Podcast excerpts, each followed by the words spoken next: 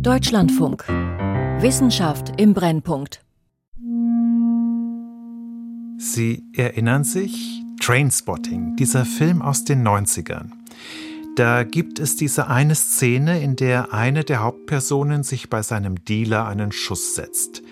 Er hockt auf dem Boden auf einem roten Teppich. Und als das Heroin in seine Adern strömt, kippt er nach hinten um. Die Musik setzt ein. Lou Reed. Perfect Day. Just a perfect day. Drink sangria in the park. And then later, when it gets dark, we go home. Der Teppich sinkt mit diesem Typen zusammen in den Boden. Immer tiefer, immer tiefer. Er driftet weg aus dieser Welt. Genau so, sagt Felix Schickedanz, habe er sich gefühlt, als er zum ersten Mal auf Ketamin war. Körperlich sehr angenehm, eine unglaubliche körperliche Ruhe, Wärme, ganz ausgeprägte Entspannung. Also ich möchte es jetzt nicht verherrlichen, aber es war körperlich wirklich ein ganz tolles Gefühl. Mega entspannt, ganz toll. Als wenn man im weichsten Bett der Welt liegen würde und sich ganz toll entspannen kann. Bloß, dass Felix Schickedanz die Partydroge nicht von einem windigen Dealer bekommen hat in einem schäbigen Hinterzimmer, sondern in einer Klinik unter Aufsicht einer Anästhesistin. Und dass er die Substanz als Teil einer Behandlung genommen hat gegen Depressionen. Drogen gegen seelische Leiden. Das klingt paradox und ist auch nicht ganz unumstritten. Doch manche Fachleute sehen inzwischen ein riesiges Potenzial und etliche Unternehmen möchten dabei mitverdienen. Markt der magischen Pilze. Drogen in der Psychotherapie von Arndt Reuning. Felix Schickedanz lebt in der Nähe von Potsdam, ist ungefähr 40 Jahre alt. Seit seiner Jugend leidet er immer wieder unter depressiven Phasen seit ungefähr dem 15. Lebensjahr. Immer mal wieder, auch mal über längere Zeiträume nicht, aber doch halt immer mal wieder. Ist halt ein, schon ein Begleiter geworden. Es überrascht mich nicht mehr großartig, wenn es dazu kommt, auch wenn es dann halt nicht schön ist. Wenn die Depressionen kommen, fließt die Energie aus ihm heraus, als hätte man seinen Antrieb ausgeschaltet. Sachen, die einem sonst als völlig irrelevant und auch äh, gar nicht irgendwie der Notwendigkeit unterliegen, da viel Energie reinzustecken, bis hin zum ganz trivialen Telefonat, sind in harten Depressionsepisoden schier unmöglich. Die Gedanken drehen sich um sich selbst wie im Leerlauf. Alles Positive verblasst. Die Negativspirale beginnt, auch körperlich. Ausgeprägter Schlaflosigkeit, komplette Appetitlosigkeit, unglaubliche Unruhe und Aufregung, bis hin zu Angststörungen, ohne dass sie jetzt konkret irgendwie sachverhaltsbezogen wären. Und man eigentlich nur die Zeit zählt, bis man im Bewusstseinszustand äh, verlässt und das nicht mehr ertragen muss. Er hat Antidepressiva genommen, immer wieder über 25 Jahre hinweg. An seiner Situation haben sie nichts geändert. Im vergangenen Jahr hat er von einer neuen Behandlung gehört. Sie wird unterstützt von dem Wirkstoff Ketamin, eigentlich ist das ein Betäubungs- und Schmerzmittel. Und es hat Nebenwirkungen. Es kann Halluzinationen hervorrufen, eine verzerrte Wahrnehmung, das Gefühl, von der Umgebung und von der eigenen Persönlichkeit getrennt zu sein. Dieses Erleben ist ausdrücklich erwünscht in der substanzunterstützten Therapie. Die Droge soll wie ein Katalysator wirken für einen psychischen Transformationsprozess.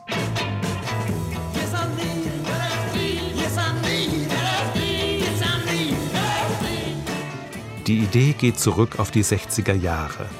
Damals begannen Psychiater mit bewusstseinsverändernden Substanzen zu experimentieren, mit LSD vor allem. Die Substanz sollte für die Psychologie das sein, was das Teleskop für die Astronomie war. Sie sollte vollkommen neue Welten erschließen, bisher ungekannte Einblicke liefern in die Psyche. Und dann erreichte LSD die Massen. Der Stoff wurde zu einem Symbol der Gegenkultur. Er stand für Umbruch, für Revolution. Turn on, tune in, drop out.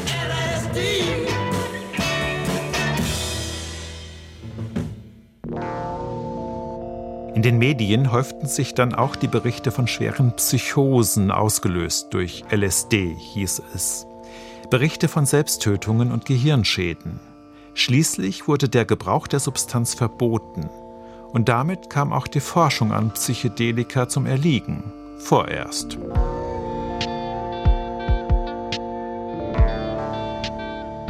Bis sich vor etwas über zehn Jahren neues Interesse an sogenannten psychotropen Substanzen in der Therapie regte.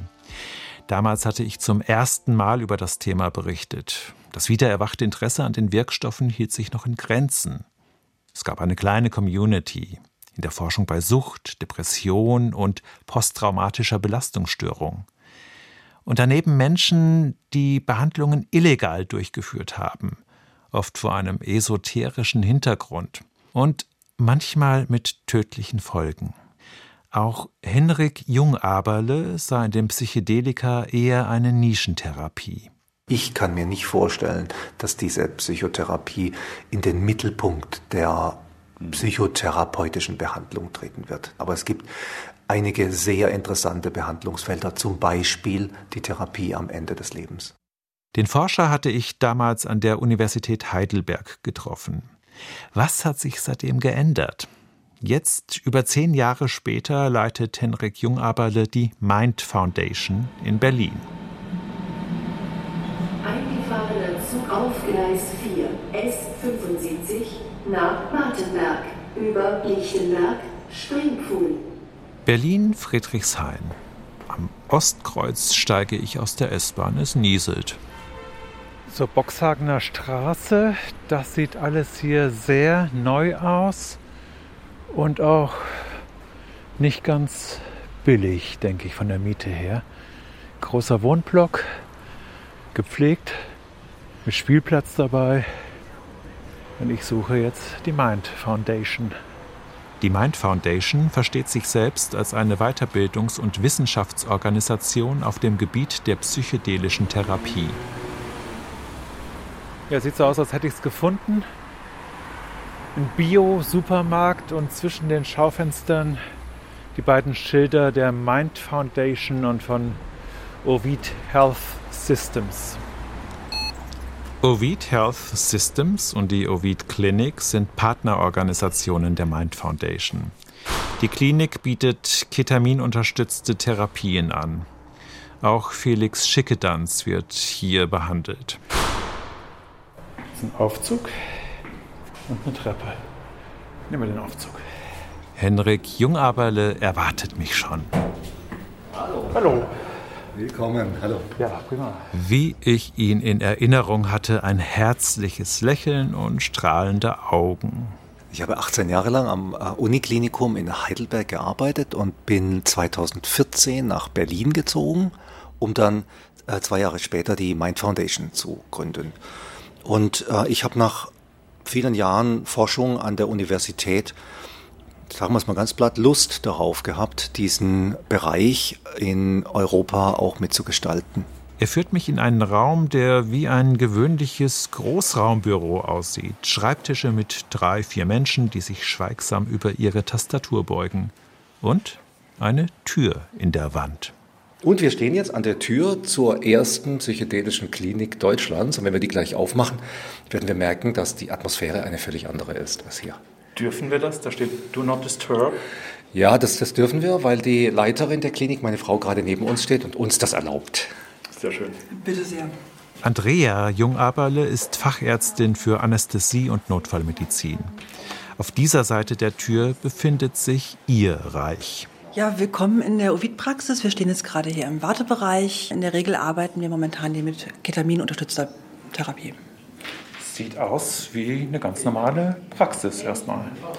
Naja, es ist ja auch erstmal eine ganz normale Praxis. Wir haben ein Team bestehend aus Ärzten, also PsychiaterInnen und AnästhesistInnen und ein Team aus PsychotherapeutInnen. Wenn man in die Zimmer reinguckt, in die Behandlungszimmer, wird einem klar, dass hier kein Allgemeinarzt arbeitet. Können wir das vielleicht mal tun? Natürlich, sehr gerne. Eine substanzunterstützte Therapie in der Ovid-Klinik erstreckt sich über mehrere Wochen. Wer daran teilnimmt, kommt in dieser Zeit fünfmal zu einer Ketaminsitzung in die Praxis.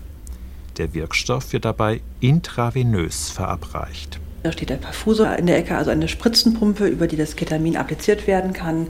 Kopfhörer daneben, die Patienten bekommen Musik auf die Ohren, während sie das Medikament erhalten. Und wenn Sie sich hier umgucken, merken Sie, wir haben versucht, eine Stimmung zu schaffen, in der die Patienten sich möglichst wohlfühlen, was Warmes, Organisches. Ein Teppich auf dem Boden, ein Landschaftsbild an der Wand, in der Ecke eine Zimmerpflanze.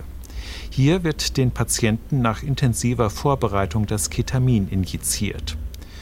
Eine Stunde ungefähr dauert das veränderte Bewusstsein an.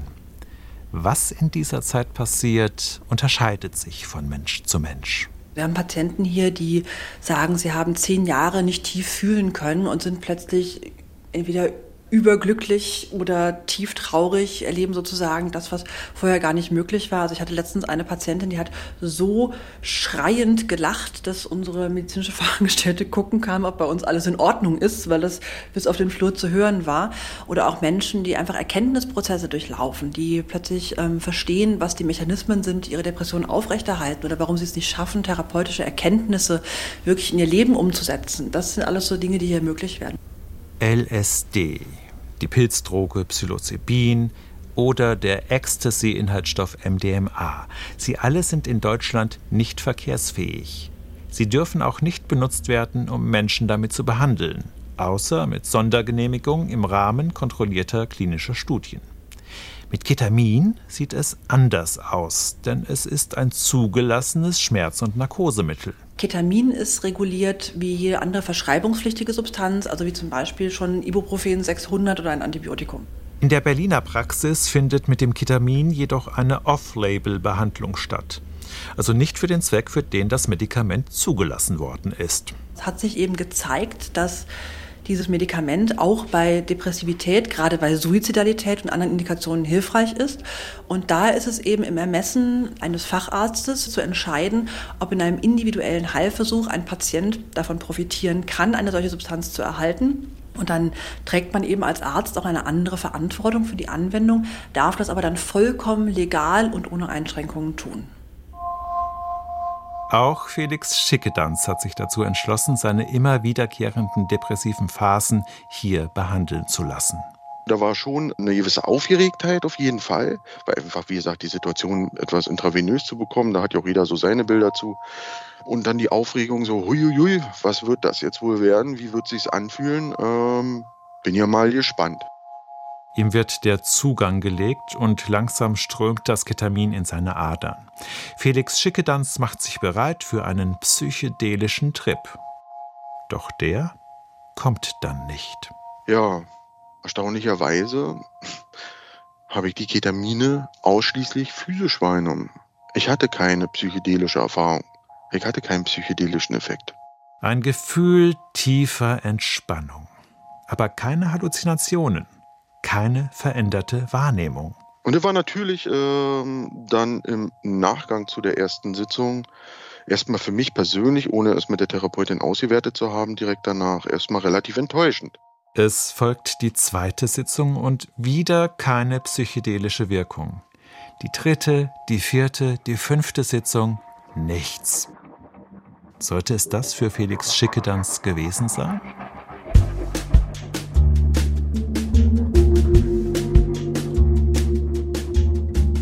Vor über zehn Jahren, als ich zum ersten Mal über die Therapie mit psychotropen Substanzen berichtet habe, war das Interesse daran gerade erwacht. Vereinzelte Studien fanden wieder statt, nachdem das Forschungsfeld jahrzehntelang brachgelegen hatte, aber nur mit kleinen Zahlen von Probanden. Es war ein erstes zaghaftes Herantasten auf Seiten der Wissenschaft. Das hat sich mittlerweile geändert, bestätigt auch Henrik Jungaberle. In den letzten 15 Jahren ist wahnsinnig viel passiert im psychedelischen Bereich. An über 30 Universitäten weltweit findet Forschung statt. Es gibt zahlreiche klinische Studien, oftmals mit kleinen Patientenzahlen, aber manchmal auch, wie in Deutschland, mit schon ganz ordentlichen Patientenzahlen. Es gibt Grundlagenforschung mit neurowissenschaftlichen Imaging-Methoden, mit PET, mit FMRI, das alles und äh, psychotherapeutische Forschung an vielen Universitäten, aber auch an privaten Forschungsinstituten wie bei uns. Viele kleine Firmen sind aus dem Boden gesprossen, die die Therapie mit den noch verbotenen Stoffen auf den Markt bringen wollen. Start-up-Unternehmen, vor allem in Nordamerika. Und was die Behandlung von posttraumatischen Belastungsstörungen mit Hilfe der Ecstasy-Komponente MDMA angeht, gerade bei Kriegsveteranen in den USA wird hier ein großer Bedarf gesehen und ein gewaltiger Markt. Auch das hatte es vor zehn Jahren nicht gegeben, die Kommerzialisierung dieser Therapieform. Es gibt Investoren, vor allem derzeit noch aus dem nordamerikanischen Bereich, die hier viele Millionen schon in Firmen investiert haben. Die klassische Pharmaindustrie hält sich noch zurück, wobei es Kontakte von Otsuka und Novartis gibt. Die beobachten das schon alles genau. Und wenn die ersten Therapien auf den Markt kommen, ich denke spätestens dann wird auch Big Pharma sich stärker für diese Substanzen interessieren. Bevor das aber geschieht, müssen klinische Studien beweisen, dass die Therapien wirksam und sicher sind. Und diese Studien sind teuer, sehr teuer. 50, 80, 100 Millionen Euro für die entscheidende Phase 3. Es könnte eine Herausforderung sein, solche Beträge ohne Unterstützung durch die Pharmaindustrie zu mobilisieren. Die Mind Foundation ist beteiligt an einer klinischen Studie der Phase 2. Mit an Bord ist die Charité in Berlin. Die Zügel in der Hand hält dabei das Zentralinstitut für seelische Gesundheit in Mannheim.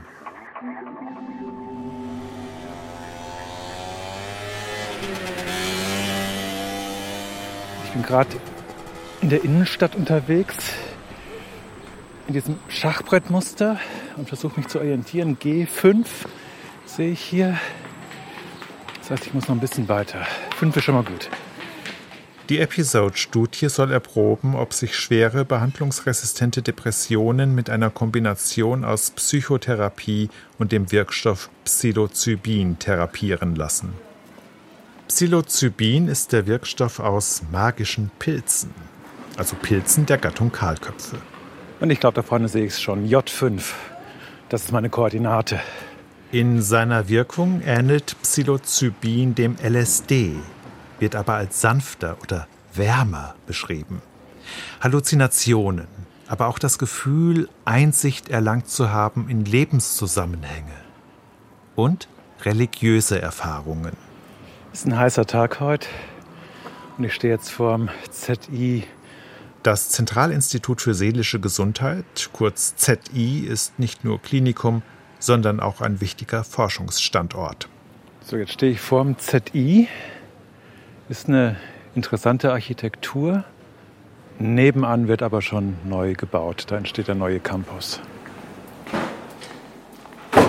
Am ZI treffe ich den Psychiater Gerhard Gründer braunes Poloshirt, beige Hose. Dazu flache türkisfarbene Chucks. Er leitet die klinische Prüfung der Episode-Studie. Mit ihm bin ich unterwegs zur Early Clinical Trials Unit. Dort erhalten die Probanden das Psilocybin. Sieht nicht sehr einladend aus, aber das wird sich auch verändern. Wir haben die Verschönerung schon geplant, denn äh, Sie wollen natürlich, wenn Sie hier aus unserem Substanzsitzungs- oder Behandlungszimmer kommen, dann wollen sie nicht auf einen sterilen, kalten Krankenhausflur kommen. Das ist jedenfalls meine Auffassung. Und deshalb dränge ich darauf, dass der Flur freundlicher gestaltet wird. Ja, sieht ein bisschen kalt aus. Weiß, blau. Künstliches Licht, das ist einfach nicht das, wie, wie man sich das hier wünscht. Das ist unser sogenannter Substanzsitzungsraum oder Behandlungsraum, in dem die Patienten hier den ganzen Tag mit uns verbringen. Die Episode-Studie ist noch nicht abgeschlossen. Insgesamt 144 Patientinnen und Patienten sollen insgesamt an ihr teilnehmen, also deutlich mehr als noch vor rund zehn Jahren. Es handelt sich um die größte wissenschaftsinitiierte Studie mit einem Psychedelikum, die jemals durchgeführt wurde und die zweitgrößte überhaupt. Die größte Studie ist tatsächlich eine Studie von einem ähm, britischen Pharmaunternehmen, die im letzten Herbst abgeschlossen worden ist.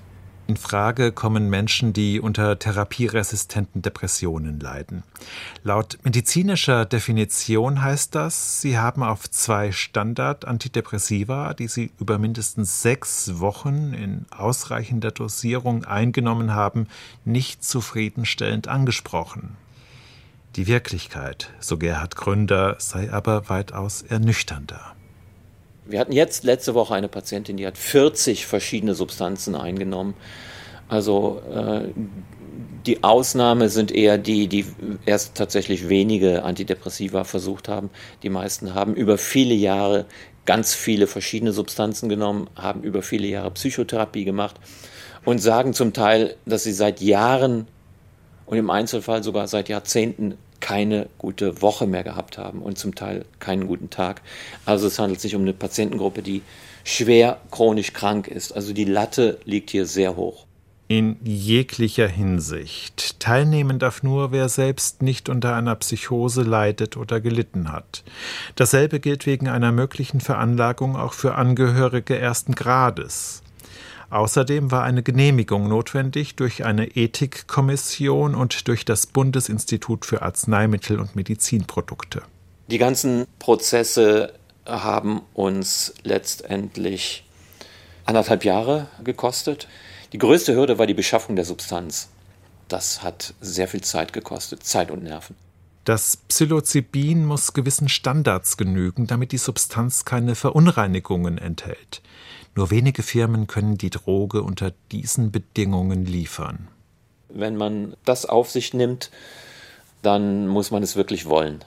Das hier ist so aufwendig. Also ich habe tatsächlich mit einer Mitarbeiterin von mir, einer Doktorandin, wir haben das mal überschlagen. Wir haben sicherlich allein in die Studienvorbereitung mehr als 1000 Stunden Arbeit investiert. Eine ähnliche klinische Studie der Phase 2 ist bereits von dem britischen Unternehmen Compass Pathways durchgeführt worden, mit rund 230 Probanden. Mit durchaus positiven Ergebnissen. Eine einzige Psilocybin-Dosis konnte die behandlungsresistenten Depressionen merklich lindern. Knapp 40 Prozent der Menschen, die die höchste Dosis der Droge erhalten hatten, fühlten bis zu drei Wochen lang eine signifikante Besserung ihres Zustandes. Bei denen, die die niedrigste Dosis erhalten hatten, also sozusagen das Placebo, waren es bloß halb so viele. Ein deutliches Signal. Eine Phase 3 Studie soll nun Ende 2022 starten. Erst deren Resultate könnten den Weg zur Zulassung ebnen. Doch bis dahin dürften noch ein paar Jahre vergehen.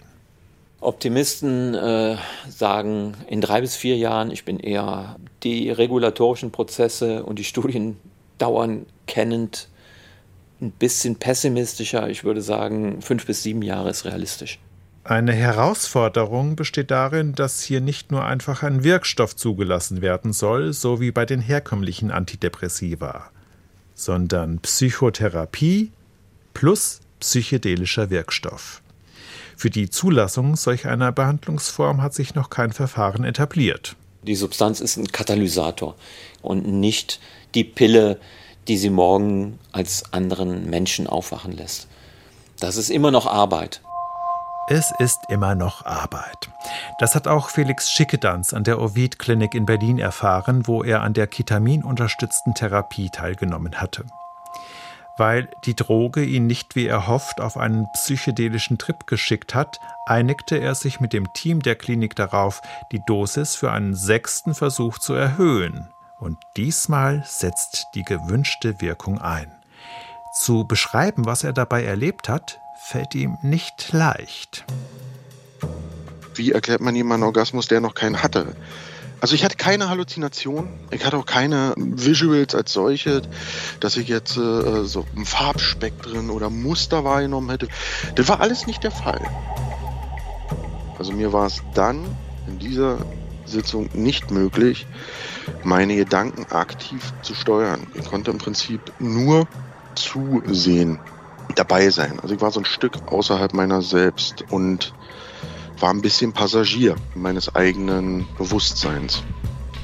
Also ich vergleiche es immer so ein bisschen damit, als wenn mir jemand das Gehirn rausgenommen hätte und das ganz, ganz, ganz doll durchgeschüttelt hätte und es mir dann wieder eingesetzt hätte. Was er auf seinem Trip erlebt, bespricht er hinterher mit seiner Therapeutin. Diese sogenannte Integrationssitzung ist ein fundamentaler Baustein der Behandlung. Also spielt eine riesengroße Rolle und im Endeffekt aus meiner Sicht und aus meiner Erfahrung auch die deutlich bedeutendere Rolle, äh, die therapeutische Komponente als die Wirkstoffkomponente. Aber ohne Wirkstoff geht es nun mal auch nicht. Eine spezielle Form von Ketamin ist seit drei Jahren zur Behandlung schwerer depressiver Phasen zugelassen. Verabreicht wird es in Form eines Nasensprays in Kliniken und Arztpraxen mindestens über vier Wochen hinweg zweimal pro Woche. Immer in Kombination mit einem klassischen Antidepressivum. Für die substanzunterstützte Psychotherapie, bei der das Ketamin wie ein Katalysator wirken soll, durch ein- oder zweimalige Gabe existiert noch keine Zulassung. Und auch die anderen psychotropen Substanzen wie LSD oder Psilocybin gegen Sucht oder posttraumatische Belastungsstörungen werden bisher nur im Rahmen von klinischen Studien erprobt. Trotzdem hat sich schon eine ganze Industrie entwickelt, die diese Wirkstoffe vermarkten will. Zu ihr gehört auch das Unternehmen Atai Life Sciences aus Berlin.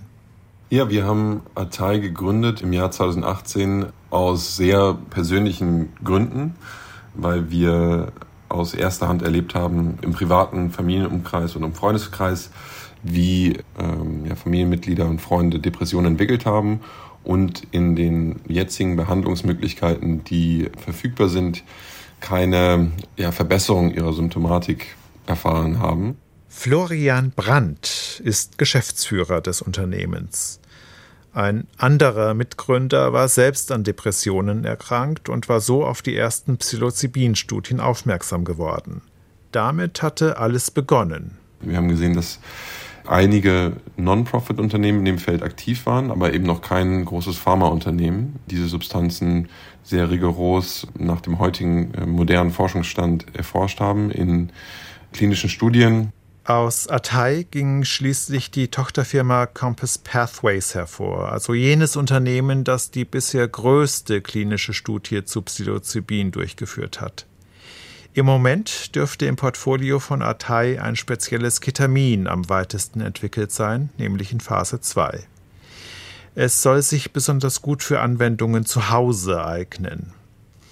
Sorge bereitet Florian Brandt ein voreiliger Ruf nach der Legalisierung solcher Substanzen. Es gibt einige, die ich sage, sehr begeistert sind von dieser psychedelischen Renaissance. Und wir sind da sehr darauf bedacht, dass wir diese Substanzen wie jede andere Moleküle auch sehr rigoros erforschen müssen, dass wir da keine zu großen Erwartungen schüren.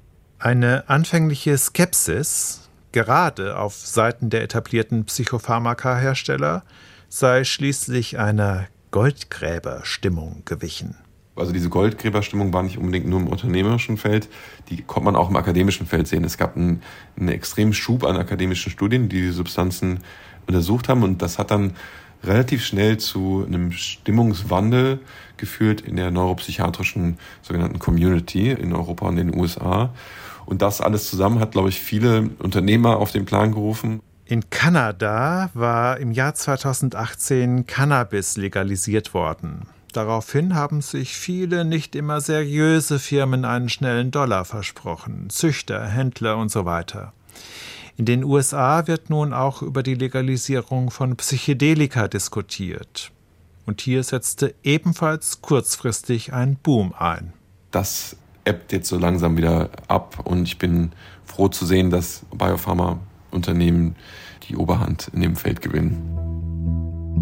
Felix Schickedanz hat eine Therapie durchlaufen, die durch die Droge Ketamin unterstützt wurde. Als er sich in Behandlung begab, litt er nicht akut unter Depressionen. Daher kann er noch nicht sagen, wie erfolgreich die Sitzungen wirklich waren. Die Nagelprobe steht noch aus, aber er fühlt sich besser gewappnet. Ich habe eine noch größere Achtsamkeit zu mir selber entwickelt im Kontext von Alltag. Also Stressbelastung, die man ganz normal im Alltag halt auch hat, also sprich Arbeit oder generell halt auch die eigene Wahrnehmung zu sich selber. Geht es einem gut? Was ist überhaupt gut gehen? Schleicht sich vielleicht eine Depression an? Oder ist es einfach nur mal ein schlechter Tag? Die substanzunterstützte Therapie musste er aus eigener Tasche bezahlen. Mehrere tausend Euro. Er sagt, die Behandlung habe sich für ihn gelohnt. Das hat sich auf jeden Fall gelohnt, weil ich jetzt in einem Modus äh, bin, äh, wo ich zum Beispiel keine Antidepressiva mehr nehme. Von daher, ja, das hat sich eindeutig gelohnt. Und jeder Euro davon war wert, einfach weil ich so viel gelernt habe. Nicht nur Felix Schickedanz hat viel gelernt. Das Wissen darum, was mit dieser Behandlung möglich ist und was nicht, ist in den vergangenen zehn Jahren unglaublich gewachsen. Aber solange groß angelegte Studien der Phase 3 noch kein Ergebnis geliefert haben, bleibt ein gewisses Risiko für die Betroffenen. Nur diese Untersuchungen garantieren die Sicherheit, die im Umgang mit den psychotropen Substanzen unabdingbar ist. Können Sie Menschen mit Depression, Sucht oder anderen Leiden wirklich und dauerhaft helfen? Schauen wir mal in zehn Jahren wie es dann aussieht. Markt der magischen Pilze. Drogen in der Psychotherapie. Eine Sendung von Arndt Reuning. Ton Detlef Rick und Thomas Widdig. Regie Nadja Kukuli-Marx. Redaktion Christiane Knoll. Eine Produktion des Deutschlandfunks 2022.